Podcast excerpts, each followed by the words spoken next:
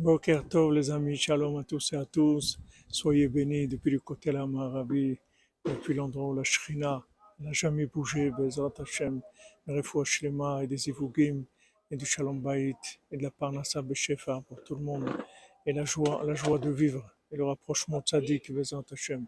Rabbeinu nous dit que ici, à Jérusalem, au Kotel, il y a le feu du jugement d'Hachem qui brûle tout le mal du monde. Dans cet endroit, c'est possible de sortir de toutes les énergies négatives qui puissent nous entourer et qui nous empêchent de nous rapprocher d'Hachem. Ici, c'est le trône d'Hachem, et là, il y a un feu du jugement qui élimine le mal, Bézant Hachem. Que tout se passe en douceur et qu'Hachem ait pitié de nous, Bézant Hachem, et qu'il amène la délivrance, tout dans la miséricorde.